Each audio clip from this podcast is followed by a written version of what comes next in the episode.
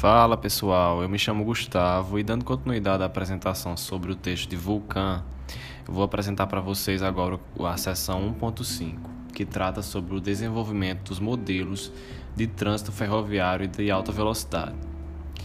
Esse desenvolvimento ele ocorreu em três estágios. O primeiro estágio ele diz respeito ao desenvolvimento das ferrovias suburbanas ou regionais.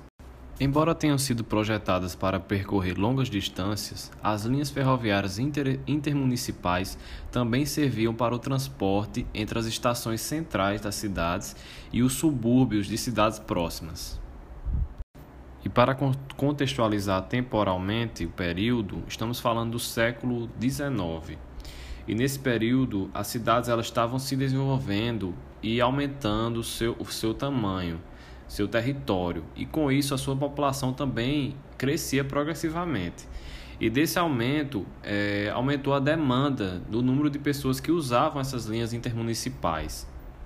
E dessa demanda, desse aumento de demanda, surgiu a necessidade de se criar serviços de transporte locais. E isso marca o início da era das ferrovias urbanas. Bom, a primeira cidade que se tem conhecimento que desenvolveu esse sistema é, foi em Londres, em 1838. E esse sistema, além de servir para a classe média que vivia nos arredores dessas estações, é, com o tempo também ele passou a servir também aos trabalhadores, os trabalhadores que viviam em áreas mais periféricas, na zona rural.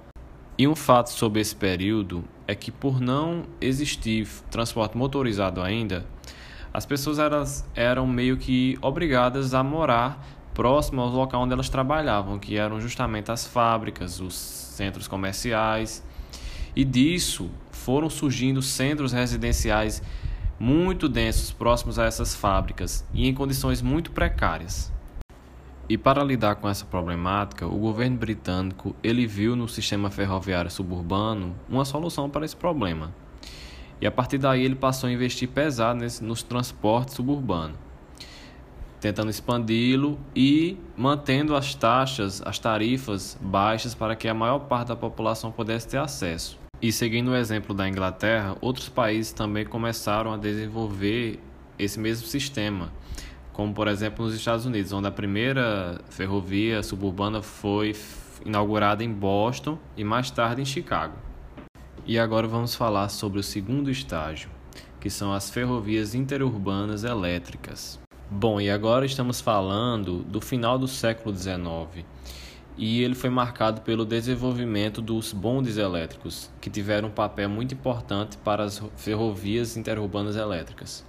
E esses bondes elétricos, eles consistiam em grandes vagões individuais e que eles conectavam várias cidades ao mesmo tempo. E também eles podiam percorrer uma distância que variava entre 15 e 80 quilômetros. E a primeira linha de que se tem conhecimento deste tipo de sistema de bondes elétricos, ela foi construída na Irlanda do Norte em 1883. Mas logo depois, esse sistema ele se espalhou pelo mundo e principalmente países como os Estados Unidos. Bom, pela flexibilidade no seu traçado de linhas e no uso de veículos que normalmente eram individuais ou no máximo em pares, isso deu a esse sistema uma vantagem competitiva Normalmente esse sistema ele utilizava um traçado com padrão radial. E esse padrão ele consistia em ligar as grandes cidades às cidades dos seus arredores. No entanto, logo após o seu rápido desenvolvimento, esse sistema ele começou a declinar. E quais foram as causas desse declínio?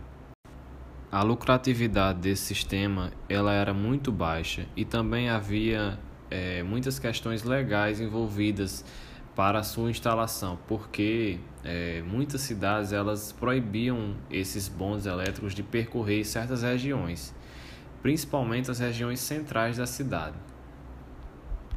Mas o principal fator que contribuiu para o declínio desse sistema foi justamente o surgimento do automóvel.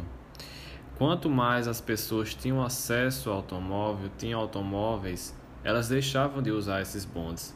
Por quê? Porque o bonde ele servia para percorrer distâncias é, de 15 a 80 quilômetros, que são, de, são distâncias que poderiam ser percorridas pelos automóveis.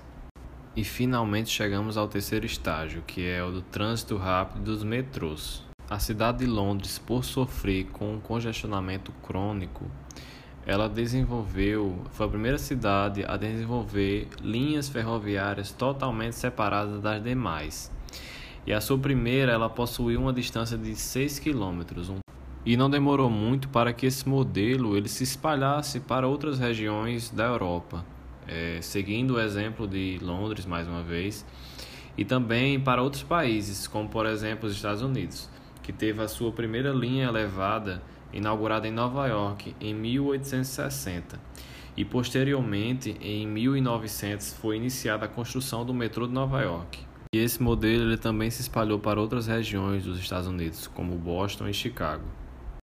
E a construção é, dessas linhas de trânsito rápido em várias cidades grandes é, no período entre 1860 e 1910 mostra que já havia uma necessidade desse serviço para combater problemas que a gente observa até hoje em dia. Claro que em menor escala, como problemas de congestionamento.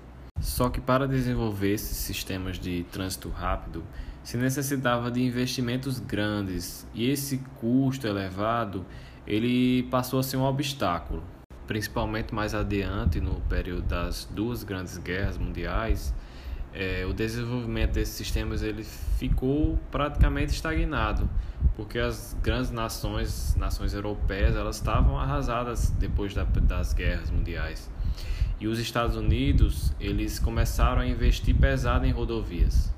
No entanto, com o decorrer dos anos, os grandes líderes mundiais, eles passaram a perceber e a ter uma maior consciência de que o automóvel privado ele não vai diminuir é, a necessidade de trânsito rápido, ele vai, na verdade, aumentar a necessidade desse, desse sistema de trânsito rápido.